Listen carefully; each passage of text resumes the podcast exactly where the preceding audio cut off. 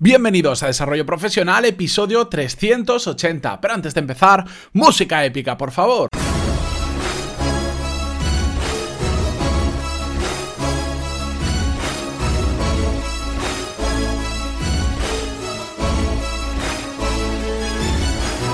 Muy buenos días a todos y bienvenidos un jueves más a Desarrollo Profesional, el podcast donde hablamos sobre todas las técnicas, habilidades, estrategias y trucos necesarios para mejorar cada día en nuestro trabajo. Antes de comenzar con el episodio de hoy, primero disculpas porque ya sabéis que ayer no hubo episodio, a los que me seguís en Twitter ya pedí perdón por ese canal, lo siento, se alinearon los planetas para ponerme la vida un poco complicada, así que no tuve otro remedio que decidir dejar el día sin episodio. Espero que me lo perdonéis. De todas formas, tenéis 379 episodios extra que escuchar si no lo habéis hecho. Pero bueno, ya estamos, ya hemos vuelto a la normalidad, a la rutina, ya puedo grabar con normalidad. Así que aquí tenéis un nuevo episodio. Dicho esto, hoy em, vamos a hablar sobre productividad, pero vamos a hacerlo sobre un caso real. Porque em, ya sabéis que me gusta mucho el tema de la productividad, pero como muchas veces mejor se entienden muchos conceptos, es simplemente viéndolos trasladados en un caso real. Y para eso me vais a permitir que os lea el caso de Ana María, una oyente del podcast que me escribió el email que os digo a continuación y que también, por cierto, tendréis toda esta información en las notas del programa. Que, por cierto, em, estas notas del programa desde hace un par de semanas están bastante, bastante trabajadas y eh, doy bastante más información de la que tenéis en los episodios en ellas. Así que si queréis verlas, simplemente tenéis que entrar en pantaloni.es barra podcast y vais a todos los podcasts que hay o pantaloni.es barra 380 para ver las notas de este programa. De hecho, estoy cambiando las notas de todos los episodios anteriores, que antes eran cortas, era un pequeño resumen, las estoy cambiando todas, así que poco a poco veréis que van cambiando y que van aportando bastante más información. Dicho esto, paso a leeros el email que me enviaba Ana María. Decía así, buenos días Matías, te escribo porque tengo un problema serio con mi productividad y sé que me podrás ayudar. Hasta hace poco estaba muy contenta con mi trabajo, tenía cierta responsabilidad, pero cuando terminaba mi jornada era capaz de desconectar y disfrutar de la vida. Hace pocas semanas me han ascendido. Yo ni siquiera lo buscaba, pero la salida precipitada de mi jefe me ha convertido en jefa a mí. Empecé muy ilusionada porque sabía que era mi oportunidad de demostrar lo que valgo, de tener más responsabilidad, de corregir todo lo que creo que hacía mal mi antiguo jefe y, por qué no, de ganar algo más de dinero. El problema ha venido nada más empezar con mis nuevas funciones. Ahora tengo mucho más trabajo, pero sobre todo que atender a mucha gente en la empresa. Es una combinación fatal porque tengo más trabajo y menos tiempo de ejecución. Me resulta imposible trabajar si cada 10 minutos están entrando alguien eh, por la puerta para comentar algo o recibo más de 100 emails al día. Como consecuencia de mi improductividad me llevo muchas preocupaciones a casa y eso está afectando a mi vida personal. Hace que ya no disfrute del trabajo como antes. Disculpa si me he alargado mucho, pero sentía la necesidad de ponerte en contexto porque realmente necesito tu ayuda.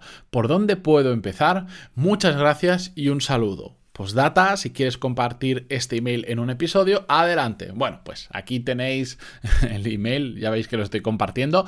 Eh, yo ya le contesté a Ana María por privado, le envié un email creo que en kilométrico, casi me habría resultado más fácil mm, grabarle un episodio particular para resolverle la situación, pero bueno, os comparto lo que estuvimos hablando por email. Recomendaciones que doy para el caso de Ana María, que es bastante más frecuente de lo que os podéis imaginar, sea porque os ascienden o sea porque simplemente os empiezan a pasar más responsabilidades, hay un momento en el que todos nos encontramos en esta situación, que de repente tenemos bastante más trabajo y esas responsabilidades conlleva empezar a tratar con más gente en nuestra empresa, lo cual hace que tengamos menos tiempo, como bien dice Ana María, para ejecutar. Así que las recomendaciones en una situación similar es el primero que le dije a Ana María es ir poco a poco.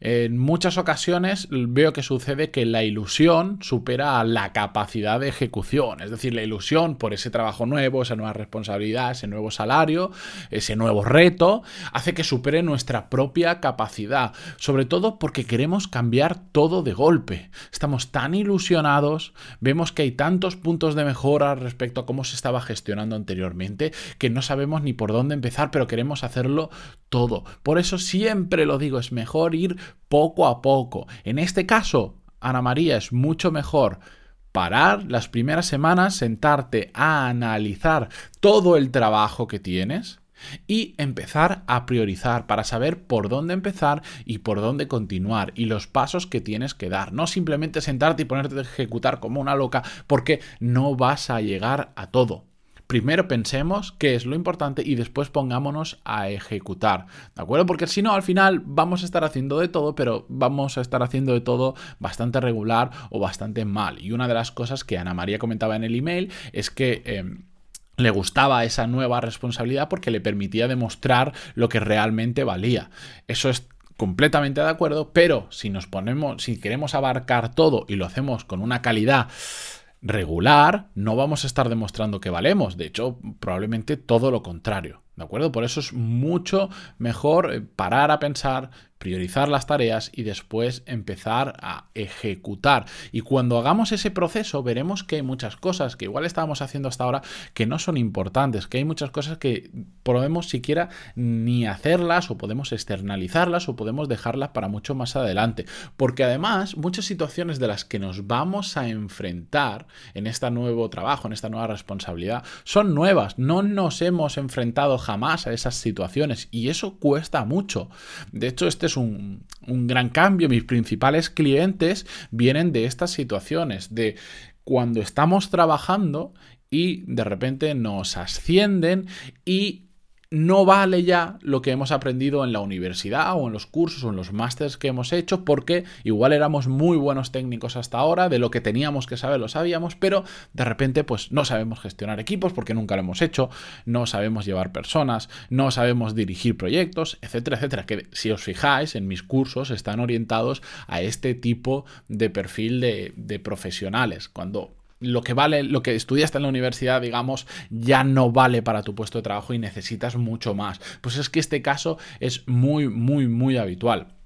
Segunda recomendación que le di a Ana María, que comparto con vosotros sobre la productividad, es que hay que poner barreras, hay que saber poner las barreras adecuadas, sobre todo en una situación de cambio como es esta, en la que de repente te ves abrumado por tanto trabajo y sobre todo por tanta gente que quiere o que necesita comunicarse contigo, porque cuando no tienes personas bajo tu mando, pues mm, Puedes hablar con un compañero, te pueden preguntar unas dudas, tu jefe te puede requerir, pero es mucho más tranquilo. En cambio, cuando ya tienes un equipo detrás, sea de dos personas o de 20, van a necesitar hablar contigo, comunicarse, mm, probablemente estén muy acostumbrados a determinados malos hábitos de su jefe anterior que por defecto los van a trasladar contigo también y que tenemos que ir cambiando, pero al final vamos a necesitar tiempo para gestionar a esas personas. Por lo tanto, tenemos que saber poner las barreras adecuadas y saber aprender a gestionar a esas personas.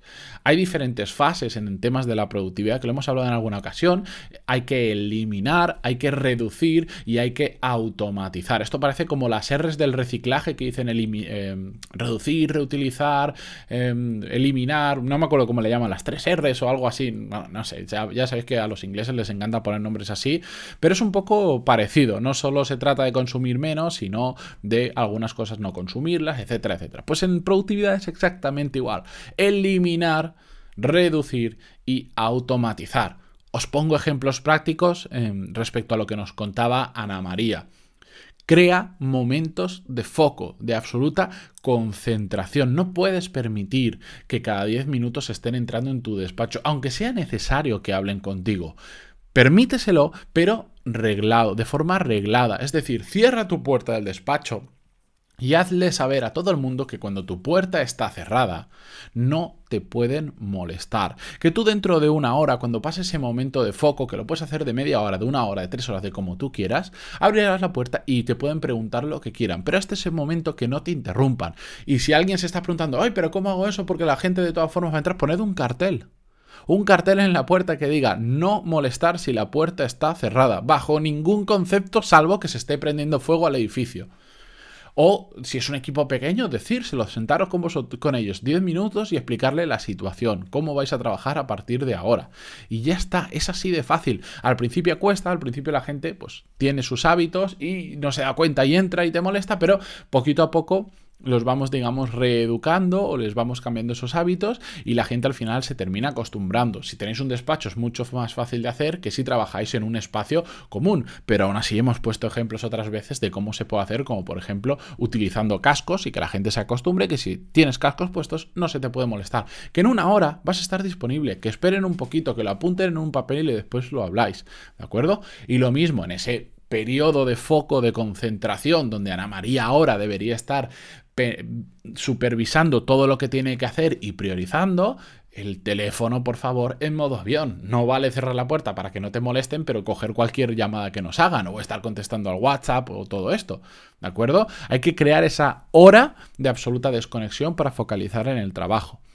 Otro ejemplo que puede hacer, en el caso que nos comentaba de que recibe más de 100 emails al día, es Principalmente, para no meternos en detalle, porque de hecho este problema de recibir muchos emails, cada día me lo cuentan más y trabajo más con clientes, así que voy a dedicarle no sé si un episodio, porque es mucho, muy denso lo que tenemos que hablar, igual una serie de episodios, incluso podrá convertirse hasta en un curso dentro de los que hay en pantaloni.es de cómo lidiar con más de 150 emails al día, porque hay muchas cosas que podemos hacer y estoy cansado de ver gente que me dice, es que es imposible, que es imposible procesar esto, pero es imposible también recibir menos y, que me lleve menos tiempo, pues ya lo he trabajado muchas veces con clientes, es absolutamente posible y la gente se asombra de lo que se puede llegar a hacer si sabemos controlar las herramientas y sabemos poner las barreras adecuadas.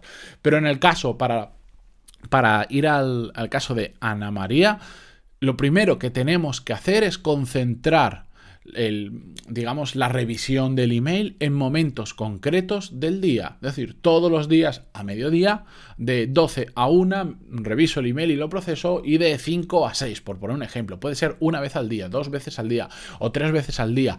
Lo que se trata es de que el email no os domine, de que no lleguéis a vuestro trabajo, sentéis y abráis el email. Y a partir de ahí empezáis a trabajar con lo que pone el email. Porque de hecho empezaréis por el email que esté más arriba del todo, que es el último que ha llegado, y no por el que lleva mucho tiempo esperando. Se trata de no estar pendiente constantemente a ver si me ha llegado un email y cambio todos mis planes del día para contestar a ese email que me acaba de llegar, ¿de acuerdo? Se trata de ponerle orden e impedir que el, el, email nos domine a nosotros, que lo hemos hablado en muchas ocasiones, pero muchas veces pues no, nos olvidamos de cosas tan fáciles que nos van a permitir, en este caso, vivir un poco más tranquilos. Esta solución no va a hacer que Ana María reciba menos emails, lo que va a hacer es que Ana María tome el control de la situación. Después ya con ella trabajaré para que reciba menos emails o cómo catalogar los emails para que solo le aparezcan los que son realmente importantes, los que son de un seguimiento aparezcan en otro sitio y no te molesten en el día a día, y un largo etcétera de cosas que podemos hacer para reducir, eliminar y automatizar, en este caso,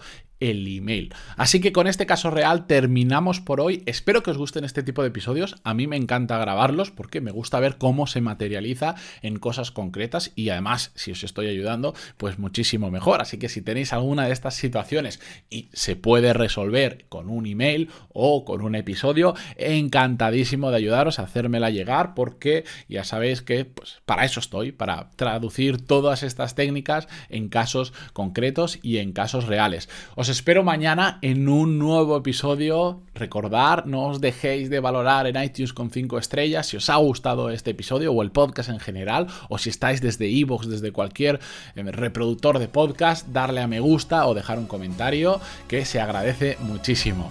Hasta mañana. Adiós.